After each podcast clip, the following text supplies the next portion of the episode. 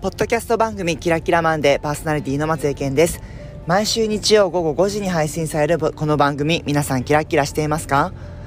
毎回およそ15分 LGBTQ 当事者で MBA ホルダー、副業でプロコーチをしている外資系企業社員のケンちゃんこと松江健が、リスナーの皆さんが自分らしくいられ、人生が今まで以上にキラキラっと輝き出すようなコンテンツをお届けする番組です。ちょっと今出だしそわそわしておりましたのは、私、ただいま車を運転しておりまして、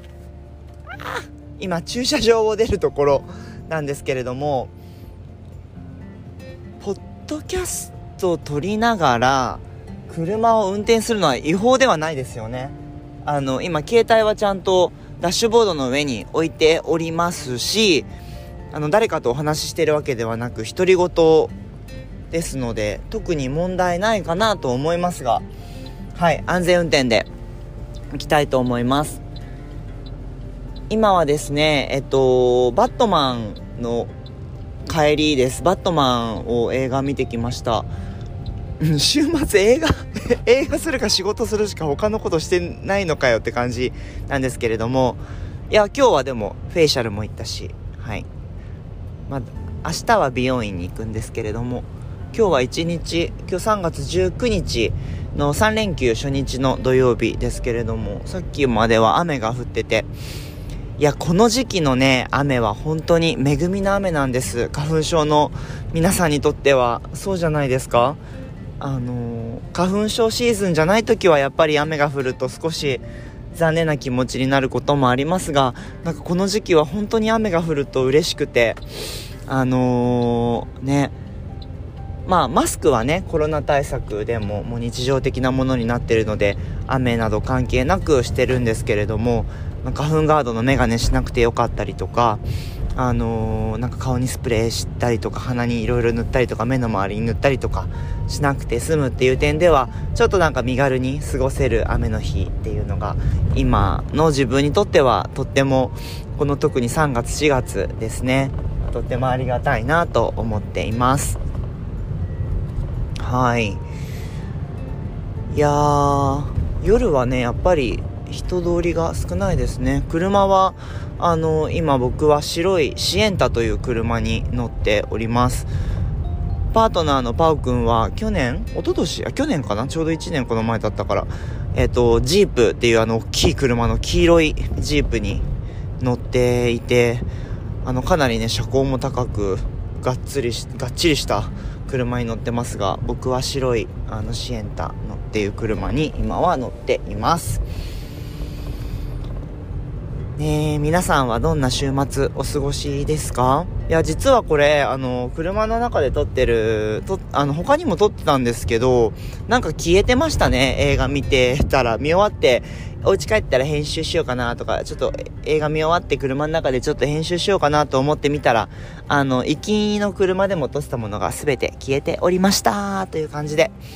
まあ、気を取り直してやっていきたいなと思います。はい。最近ね、なんか、あのー、あ、そうそうそうそう、あの、久しぶりにイソップに行ったんですよね。皆さんイソップご存知ですか？あのコスメっていうかあのねフレグランスとかあのいい香りのするイソップですけれども僕もともとイソップはまあそうか化粧品も使ってたか。化粧水とかあのー、美容液乳液なども使っていてそこから香水をイソップまず使うようになってえっと、今まではですね、まあ、イソップの香水今使い始めて3年ぐらい経つんですけど、それより前は、クリーンっていうところが出してるウォームコットンっていう、ちょっと洗濯物のようないい香りの、あの香水を5年ぐらいつけていて、割とそれが僕のシグネチャーセントになって、前の職場とかその前の職場でも割とその香りがすると、あ、ケンさん今日いるなとか、なんかその香り嗅ぐと家具と思い出すみたいな風に言っていただくことも多く、うん、それを使ってたんですけれどもなんかちょっともう少し重厚な香りというかあの深みのある香りを身にまといたいなって思う時期があって、ね、そこからイソップの、えっと、マラケシュというあのトルコのバザールからインスパイアされたあの香水で結構スパイシーな香りのものがすごくあのいい香りだなと思ってそこから使い始めてました。でそこから、えっと、去年ぐらいからは、えっと、ヒュエルっていうそれもあの今全部イソップの香水の話してますけれどもヒュエルというあのヒノキの香りの香水を使い始めてそれもね本当になんか森林浴しているようなとっても癒される香りでしてとてもお気に入りでで今ちょっと暖かくなってきたので今度あのイソップから出ているまた別のタシットというちょっとグリーンっぽいようなシトラスのような爽やかな香りのものを今はあのつけて楽しんでいます。ただイソップがねなんかお店混んでるんですよ本当に。僕今まで渋谷銀座に行ってたんですけど最近行こうと思って前通るともう長蛇の列であの一番近いところは横浜みなとみらいのニューマンの中にあるイソップが一番近いんですけれどもいや行くたびに行列でなんか並んでまでって思ってあの香水はオンラインで買ってました。でこの前あの仕事のが終わってあその日ちょうどあれですねあの社外の LGBTQ 研修を頼まれて約1時間半のあの時間で、えっと、外部の会社の方の D&Y ダイバーシティインクルージョン多様性の取り組みっていうところで僕プロコーチの仕事、コーチングとはまた別で、そういった LGBTQ 研修のお手伝いなどもするっていうこともやっていて、たまたまお知り合いの方からお声掛けいただいて、えっと、この前、あの、LGBTQ 研修を、修行時間の後ですね、夜の6時から、えっと、7時半ぐらいまでかな、あの、させていただいて、130人ぐらいか、100人以上ね、あの、参加いただいて、本当に多くの方に聞いていただいてありがたいなと思ってでコメントでもあのー、ねそのオンラインでやったやって録画もしたんですけれどもライブで参加いただいた方からのコメントなどもあのすごい励まされるものも多くて少しでもあの LGBTQ というものが身近なものに感じたりとか何か考えるきっかけ作りのお手伝いになればいいなと思いました。でその週は割とね自分仕事もあのまあなんか達成したなっていうような思えることがあったりとかその LGBTQ 研修もあったので久しぶりに自分にご褒美じゃないですけどあの帰りにイソップに寄りました。であのその時は丸の内東京駅の丸の内のあの自分の会社のオフィスにいて帰りに新丸ビルというあのビルがあるんですけれどもそこにイソップがあることを前からは認識していたんですがちょっと寄ってみようと思って行ってみたらまあ時間もねもう8時過ぎだったのでかなり、あのー、落ち着いていて僕ともう一組お客様がいるだけであの結構ゆっくり見ることができてなので久しぶりにイソップでのお買い物を楽しんで僕はヘアジェルとあと美容液とあと SPF25 で日焼け止め効果が少しあるあのクリームもフェイシャルクリームですねもう買ったんですけどイソップってなんか高いですね。この3つ買って2万ちょっとぐらいだったのでお結構いい値段するなと思ったんですがまああのー、自分へのご褒美っていうところもあってあのー、いい香りに包まれたいな癒されたいなっていうような気持ちもあり購入をしました。ね、あの、イソップ化粧品関連もおすすめですけど、本当にね、あのフレグランスはとってもいい香りが多いので、ちょっと人と違うものにトライしたいなとか、少し、あの、なんか、香りに厚みがあるというか、レイヤーがしっかり効いた香りを楽しみたいたい方にはすごくおすすめです。さて、今日は何を話そうかというと、あの、僕のちょっと特技の一つでもある相手に心地よく脳を言うっていうことについてお話をできればなと思っていますこれもともと自分的にはそんなにあの特技とか得意とは思っていなかったんですけれども今、あのー、自分の働いている会社の部門の部門長かつエグゼクティブのチームに入れていただいて割とあの他部署との調整業務なども多くなっています。で気づいたのは割とそれが自分スムーズにできているなっていうところとかあとあのこれも自分のチームの方に言われて気づいたんですけれどもあのケンさんミーティングに出てて相手にちゃんとノーって言ってるけどなんかみんな嫌な感じじゃなくそのミーティングが終われるってそれすごいスキルですねって言っていただく機会が何回かあってああ自分って結構割とノーって確かに言ってるけどでもなんか確かに嫌な感じで終わんないなっていうのに気づいてあ僕これ得意なことなんだなっていうのを少しあの特に今年に入ってあの認識し強くするようになりました。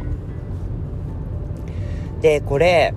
あのなんでそれができているかみたいなところも今まではすごい自然にやってたんですけれどもそういうフィードバックを頂戴してちょっと細かく見るようになって気づいたことがいくつかあったのでちょっと皆さんの参考になればとも思ってお話をさせていただきます。えっとまず1つ目なんですけれどもこれは直接的にミーティングでノーっていうよりもその前のちょっと事前準備的な感じかなとも思うんですが僕誰と話す時もスタンスを変えないっていうことを結構心がけてるんですね。それが自分のもちろんチームメイトの場合もあれば、あの部下の方に当たる時も、あとはあの同じエグゼクティブの方々のもそうですし、あとは自分のダイレクトレポートの社長の方と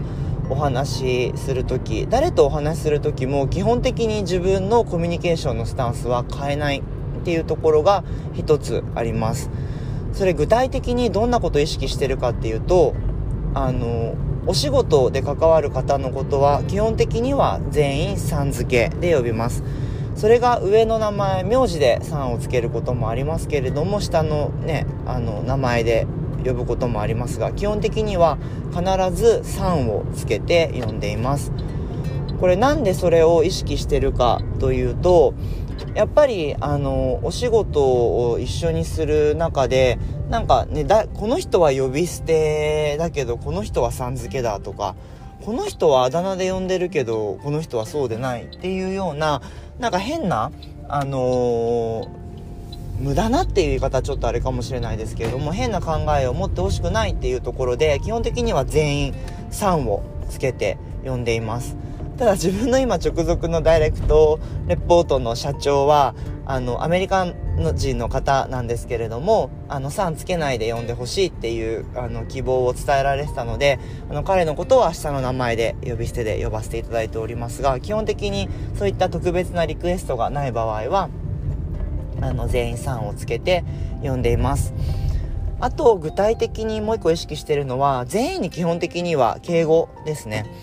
はい、あのそれが自分よりもポジションが低いとか高いとか同じとかあの関係なく基本的には、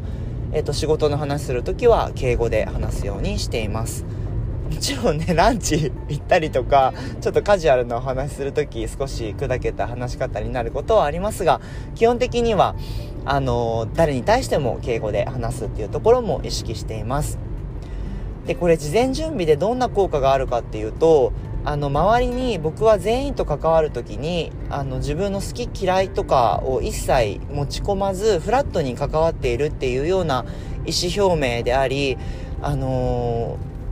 ー、自分の自分が人へのこうやって関わり方のスタンスっていうところを示すことになっているかなと思っています。これがまずねなんか準備段階っていうかなんかステップ0みたいな感じです。で、ステップ1は、あのー、自分のエゴを出さないっていうことですね。これ、あの、何、判断するときに何を基準に僕判断してるかっていうと、これもすっごいシンプルで、僕の部門は特に、あの、お客様ですね、あの、に一番近い部門でもあるので、えっと、まずお客様の満足度が上がることにつながるかっていうところと、あと自分のチームですね従業員の人たちにとってポジティブな影響があるかっていうもうこの2つでしかあの判断はしませんですね。で、もちろんそこの判断っていうのは会社の方向性ともアラインするっていうところも、あの、感じはしますが、基本的にはお客様の満足度と従業員の満足度が上がるかというような視点で、え、ー、と、判断をしています。で、僕、この判断軸が、あの、本当にブレないんですね。ブレないというか、まあ、ブレないんですねって、ブレないように、あの、結構意識もしているので、そうすると自分の、自分というか僕自身